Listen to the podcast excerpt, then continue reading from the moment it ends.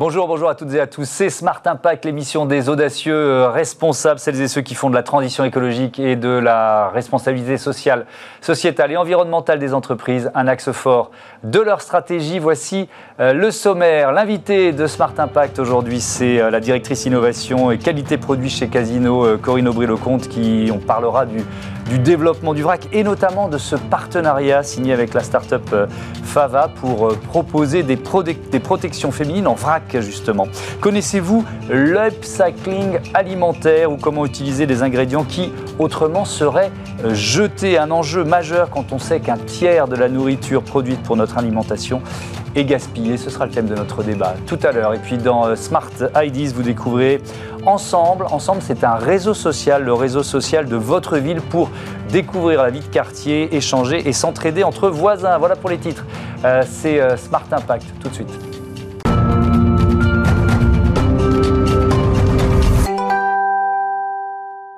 Bonjour Corinne Aubry-Lecomte, bienvenue. Bonjour. Vous êtes donc la directrice euh, innovation et qualité produit du groupe Casino qui euh, possède les enseignes Monoprix, Franprix, euh, Naturalia mais aussi Cdiscount. On va beaucoup parler de, vos actions pour promouvoir le vrac, peut-être d'une manière générale. L'idée c'est quoi? C'est déjà de promouvoir des marques nationales, c'est le, le, vrac le plus, le plus large possible? Oui, le vrac c'est une tendance de fond euh, depuis plusieurs années. Et effectivement, si on, souhaite qu'elle se développe de manière harmonieuse pour l'ensemble des consommateurs, il faut à la fois euh, travailler sur les produits, sur la façon dont on les vend, mhm. mais également avoir des des systèmes d'attractivité plus importants. Et effectivement, les marques nationales euh, sont une façon euh, de montrer aux consommateurs qu'ils retrouvent la même typologie de produits qu'avec euh, des emballages. en, volume, ça représente quoi aujourd'hui? Est-ce que c'est encore marginal? Et puis quel est l'objectif du groupe? Voilà, alors c'est encore marginal dans le sens où effectivement l'essentiel des produits, en dehors des fruits et légumes, sont vendus avec des emballages. Mhm. Mais c'est une tendance de fond à la fois parce que ça répond à des attentes de la société, mais également parce qu'il va y avoir des engagements euh, euh, réglementaires assez forts de consacrer dans les surfaces de vente de nos magasins euh, un minimum de surface à la vente en vrac. Ça, peut monter jusqu'à quoi? 15, 20 C'est 20 hein, la cible. 20 la cible. Ça, suppose, euh, j'imagine, de quand même bien revoir l'organisation logistique. Oui, ça suppose de revoir l'organisation logistique, mais en fait, c'est juste un, retour des choses. Si on se rappelle, euh, avant le, la grande distribution, comme on l'appelle, la vente en vrac faisait partie de la, de la règle. Donc, il faut juste qu'on soit intelligent, euh, qu'on apprenne de tout ce que ces années nous ont donné comme enseignement mhm. et qu'on remette le vrac à l'honneur avec la société d'aujourd'hui, c'est-à-dire des attentes à la fois de remaîtriser son achat, j'achète la juste dose, donc je maîtrise mon panier également et donc mon porte-monnaie. Mhm. Et puis je peux choisir euh, ce que je veux, je peux mixer, euh, comme on dit, mix and match. Euh, et donc ça c'est important, on redonne aux consommateurs la, la la, loi et la, et la, façon de faire son achat comme il, l'entend. Mhm. Euh, vous venez d'annoncer un partenariat avec la start-up euh, Fava. C'est une marque française de protection hygiénique et de produits intimes 100% bio et euh, biodégradable. En quoi consiste ce partenariat Alors, ce partenariat s'inscrit dans une démarche un peu plus large qui s'appelle Services for Equity, qui est une démarche qui a été customisée pour les start-up par le groupe Casino et qui consiste à les accompagner avec des services adaptés à leur montée en puissance. Et moyennant ces services, euh, on entre de manière très minoritaire dans leur capital pour leur, garder, pour leur laisser complètement la main sur leur, sur leur vie, mais par contre, on est une espèce de grand frère, on les accompagne. Et donc, Fava est la cinquième euh, avec laquelle nous avons signé euh, récemment, et donc on l'accompagne par une mise en marché dans nos magasins, évidemment. Et là, en plus, il se trouve qu'on a une vraie innovation de rupture, puisqu'on propose pour la première fois des protections féminines hygiéniques, certes, biodégradables, euh, bio, etc., mais également en vrac, ce qui est carrément. Euh, c'est jamais arrivé. Non, c'est jamais arrivé. Donc on est très fiers de pouvoir le faire avec cette start-up qui est extrêmement engagée mhm. et dont les, valeurs sont très très proches de, celles du groupe. Ça, concerne combien de magasins ou ça va concerner combien Alors, de magasins ça va concerner une cinquantaine de magasins dès lundi, hein, des magasins de, Monoprix et des magasins de Franprix pour la vente en vrac. Mhm. Donc soit avec des totems dans le magasin, hein, comme des sortes de têtes de gondole, si vous voulez, en carton, recyclable, tout, tout, est bien. Et puis euh, chez Franprix, on sera en, en, box, directement dans le rayon. Et puis euh, quelques jours plus tard, on aura également la, la marque qui sera présente dans les magasins Casino, une centaine de magasins Casino, et là, en emballage classique. Mmh. Est-ce que c'est forcément plus cher? Non. Ben non. En plus, la vente en vrac, sur un plan consommateur, si vous, on vous dit euh, acheter des produits en vrac, vous vous attendez à, les, à les payer moins cher. Ce qui est logique. Ce qui est logique parce que aussi on peut, on peut c'est ce que vous disiez tout à l'heure, euh, ajuster. Ajuster, choisir ce que l'on veut. Et là, chez Fava, on a pris la, liberté de proposer cinq produits différents aux femmes et elles peuvent ajuster ne serait-ce que pour connaître le produit pour celles qui ne le connaîtraient pas. Mhm. Et donc, elles peuvent ajuster leur achat à concurrence de 5 ou de 10.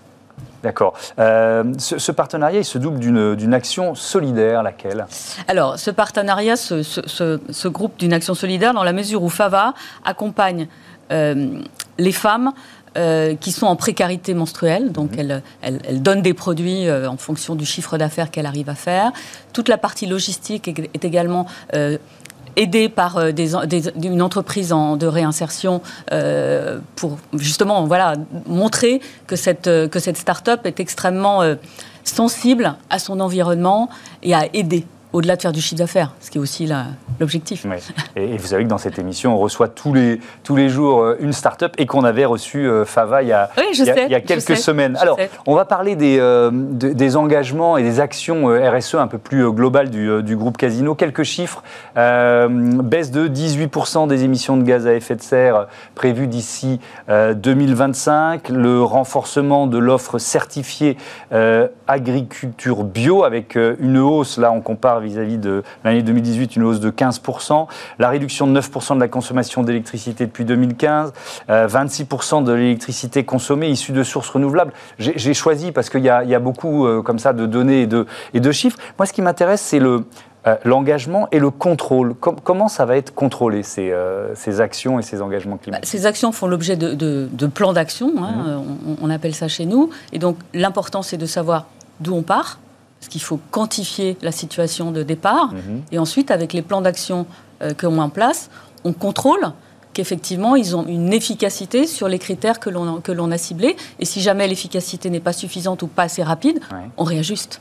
Mais il faut contrôler, parce que sinon, c'est beau de donner des incantations. Hein. Moi, je peux mm. vous dire plein de choses, mais si on ne contrôle pas les effets, ça ne sert à rien. Euh, euh, quelle est la part de l'innovation pour atteindre ces objectifs-là? Alors, il faut savoir que la, dans, la réduction du carbone, si on prend par exemple euh, cette thématique-là, les produits que l'on met en vente dans nos magasins sont la première source de l'émission de, de, ce carbone. Donc nous, notre rôle en tant qu'innovation sur les produits, c'est d'aller chercher des produits qui nous permettent de réduire cet impact.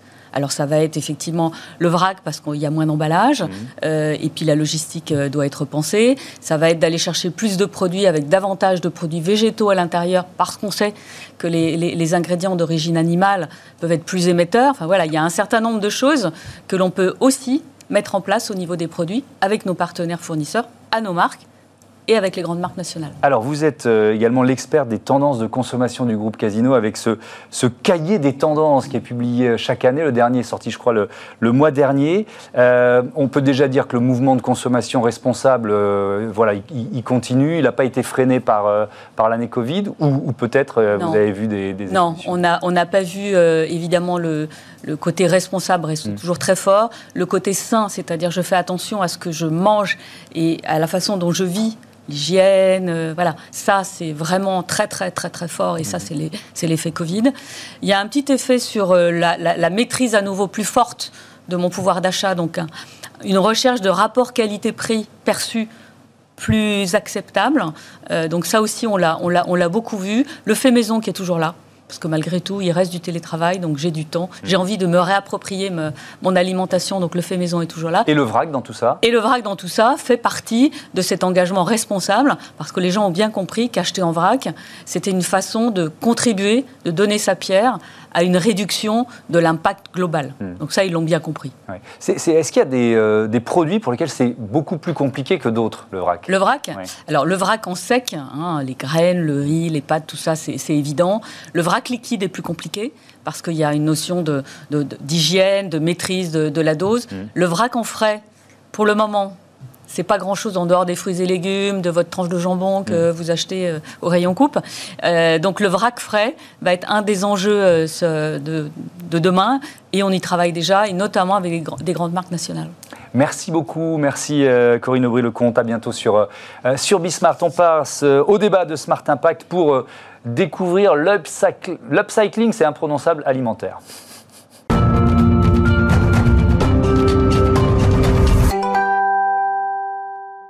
Un tiers de l'alimentation produite pour la consommation euh, humaine est euh, gaspillée, d'où l'importance de l'upcycling alimentaire. On le définit précisément, on en débat euh, tout de suite avec Grégory Dubourg. Bonjour. Bonjour. Vous êtes le directeur de Nutrikeo et puis avec nous en visioconférence, Marie Kerouédan qui est la cofondatrice de Résurrection. Bonjour, bienvenue, vous m'entendez bien?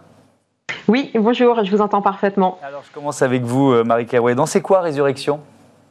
Alors Résurrection, c'est une jeune start-up. On a trois ans et demi. On existe depuis janvier 2018, euh, spécialisée dans l'upcycling alimentaire. On est pionnier dans ce domaine en France, en Europe.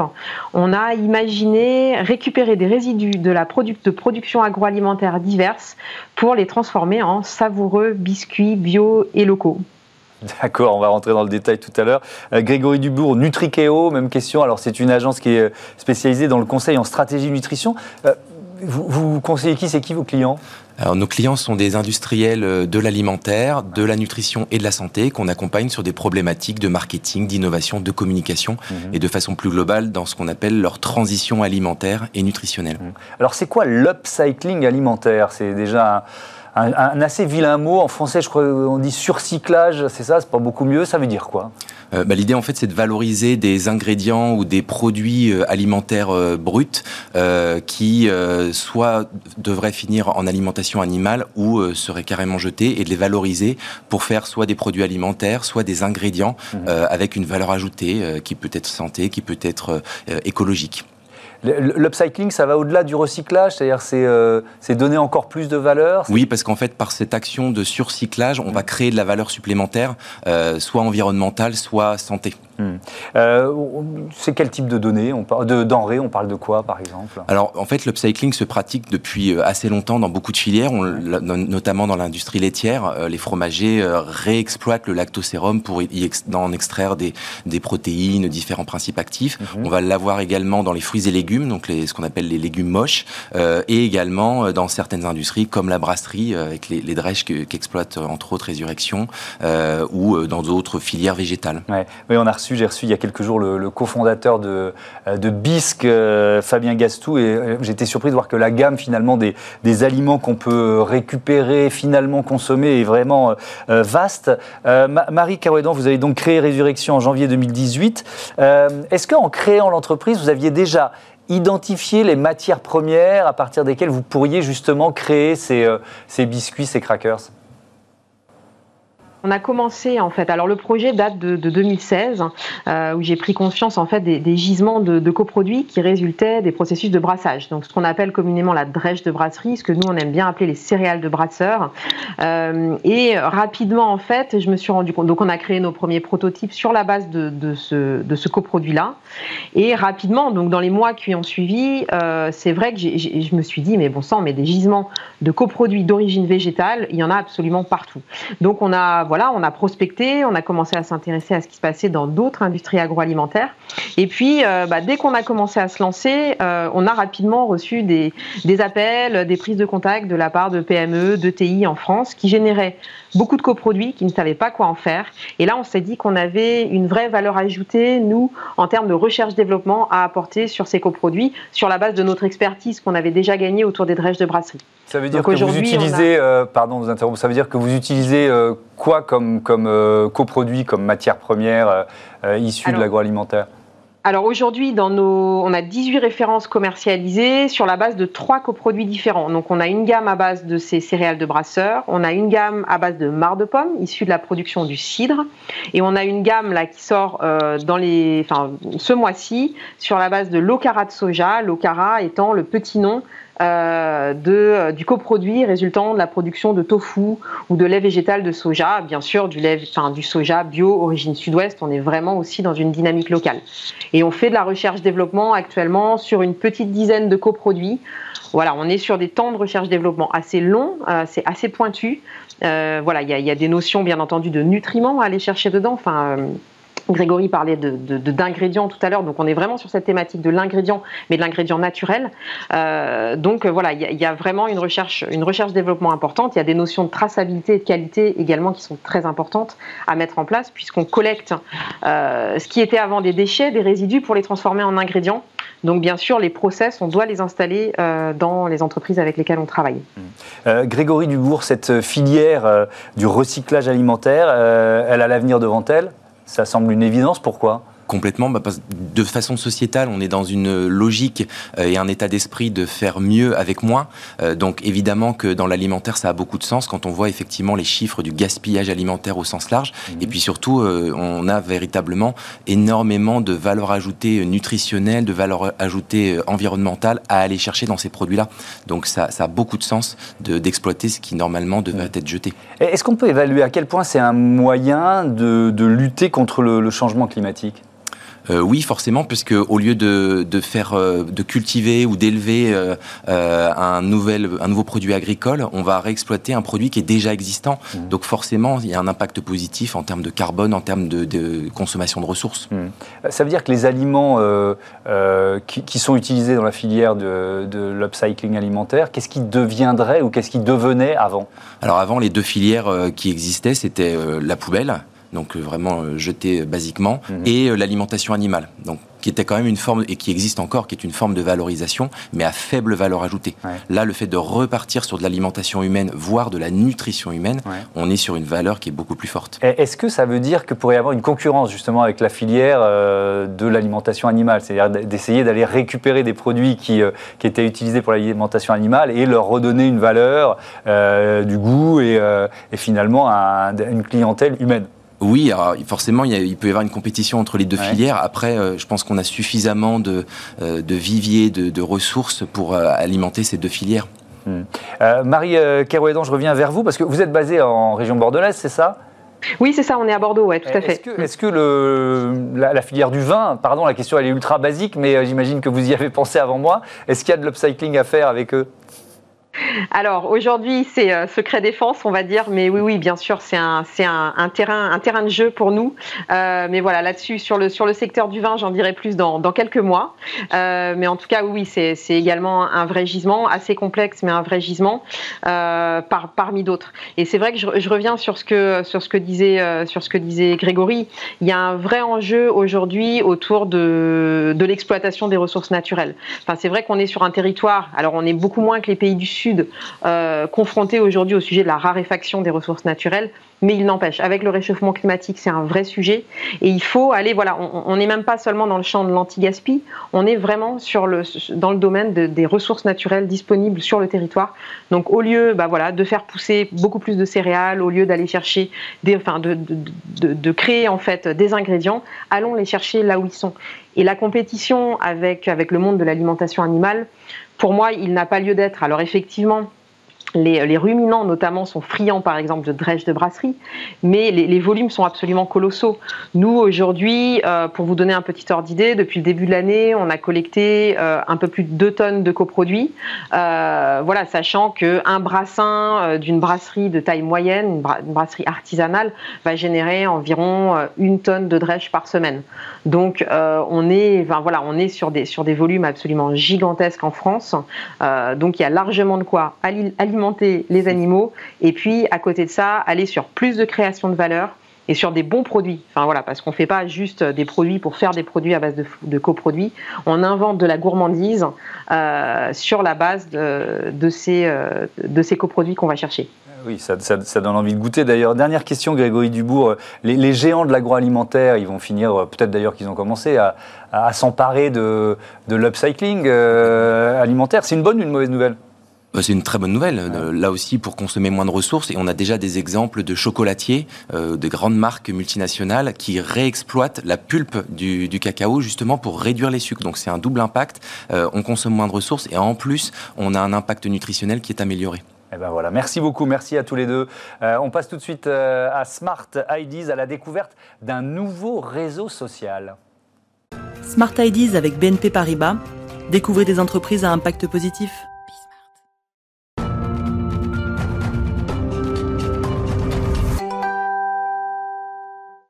Smart IDs, la bonne idée du jour euh, est signée euh, Cécile Bénichou, responsable des relations institutionnelles chez Ensemble. Bonjour, bienvenue. C'est quoi Ensemble? Ensemble, c'est un réseau social de voisins euh, gratuit sur lequel peuvent s'inscrire tous les habitants en France. C'est ouvert partout. Ils peuvent s'entraider, partager leurs centres d'intérêt, trouver des bons plans, communiquer avec leur ville. Euh, et le but final de ce réseau social, c'est vraiment de promouvoir la solidarité euh, dans nos villes, renouer avec euh, ce qui nous entoure, ses voisins, ses commerçants, les associations qui sont présentes, pour vraiment créer du lien social. Il, il a été créé quand qui, il a été créé par Charles Berdugo, qui Mhm. est le fondateur, en 2007. Euh, et puis on a fait toute une série de travaux, notamment avec la CNAV, autour de cette question de l'isolement des personnes, euh, pour vraiment aboutir à aujourd'hui un réseau social ultra performant qui permet très concrètement de manifester des besoins pour des personnes qui sont en difficulté et de, faire appel aux voisins qui sont autour de ces personnes pour venir répondre à ces besoins-là. Alors, ce réseau, il est 100% gratuit, 100% français. Euh, Il y, a- il y a pas mal, quand on parle de réseau social, qu'est-ce que vous faites déjà des données des utilisateurs? Alors c'est la spécificité d'ensemble par rapport aux concurrents qui existent aujourd'hui, c'est que on a un modèle euh, complètement inédit. On n'utilise pas les données à des fins commerciales, on ne les vend pas, elles sont stockées euh, et euh, elles ne sont jamais utilisées. Donc c'est pas comme ça qu'on. Donc, le- fait votre modèle économique, il n'est pas là. Il est alors, pas il est où? Alors, il est euh, auprès des collectivités, des acteurs de l'habitat, des acteurs de la solidarité et de la santé en général. Mhm. Euh, comme je l'ai dit, donc on est gratuit pour les habitants et pour ceux qui s'inscrivent. En revanche, euh, on travaille avec des villes, des départements, euh, des bailleurs sociaux aussi, pour leur proposer de, un, un outil qui leur permet de piloter la solidarité soit sur leur territoire, soit dans leur immeuble, et qui est donc connecté à Ensemble. Ok. Vous êtes présent dans combien de villes aujourd'hui? Aujourd'hui, on est donc, comme je l'ai dit, Ensemble est ouvert euh, sur l'ensemble du territoire français. Oui. Euh, et on est en partenariat aujourd'hui avec euh, une vingtaine de villes euh, et avec un département déjà. Mais alors, attendez, pour bien comprendre, ça veut dire que n'importe qui, n'importe où, peut se connecter ensemble et, et créer sa, euh, sa communauté de voisins Tout ça à fait. N'importe qui, n'importe où peut euh, se connecter ensemble, Mhm. échanger avec ses voisins, partager les bons plans de la ville, euh, vraiment créer du lien dans la ville. En revanche, euh, là où on est en partenariat avec les villes, les bailleurs sociaux, il y a des dispositifs beaucoup plus pointus qui sont mis en place, notamment pour venir en aide aux personnes isolées, âgées, dans des situations de- d'isolement social euh, très, préca- très précaires. Mhm.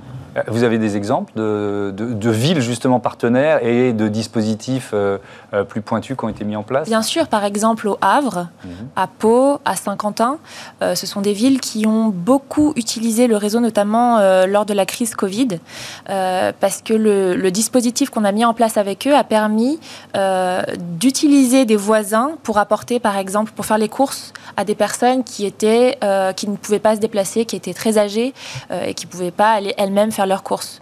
Euh, donc, ça leur permettait de publier un message sur le réseau ensemble, Mhm. de recevoir des applications de voisins qui étaient volontaires pour venir en aide à ces personnes et de faire la, la- la mise, en, la mise en relation euh, avec la personne âgée. Il y a- donc c'est un moyen de lutter contre la solitude, Tout très, à fait. très clairement, contre l'isolement, mais, mais pas que, parce que ça crée du lien entre voisins. euh, on, on peut faire quoi? On peut faire du sport, on peut euh, s'organiser des sorties. Exactement, il y a beaucoup de voisins qui se réunissent pour aller marcher au bois de Boulogne, pour, pour parler de la région parisienne, pour organiser des runnings, pour euh, tout simplement aller prendre un café, jouer aux échecs. Mhm. Vraiment, euh, on a à cœur que chacun puisse aller sur Ensemble et y trouver euh, ce qu'il aime et, et- et ce qui le passionne. Mhm. Donc il y en a pour tous les goûts. Euh, les, les réseaux sociaux, ils sont quand même euh, gangrénés par la violence des critiques qui sont liées à l'anonymat. Comment vous luttez contre cette dérive? Alors sur Ensemble, euh, on, vérifie en fait les comptes des personnes qui s'y inscrivent, puisqu'on demande dans un, dans un second temps un, justificatif de domicile pour bien vérifier que la personne habite bien à cet endroit-là euh, et bien euh, présente dans ce quartier-là, euh, quartier-là qu'elle indique. Le but c'est évidemment d'être un réseau de confiance, euh, dans la mesure où euh, en plus on fait appel à des gens pour venir en aide à d'autres personnes qui sont dans, dans des situations d'isolement. C'est très important pour nous évidemment euh, qu'on installe un climat de confiance.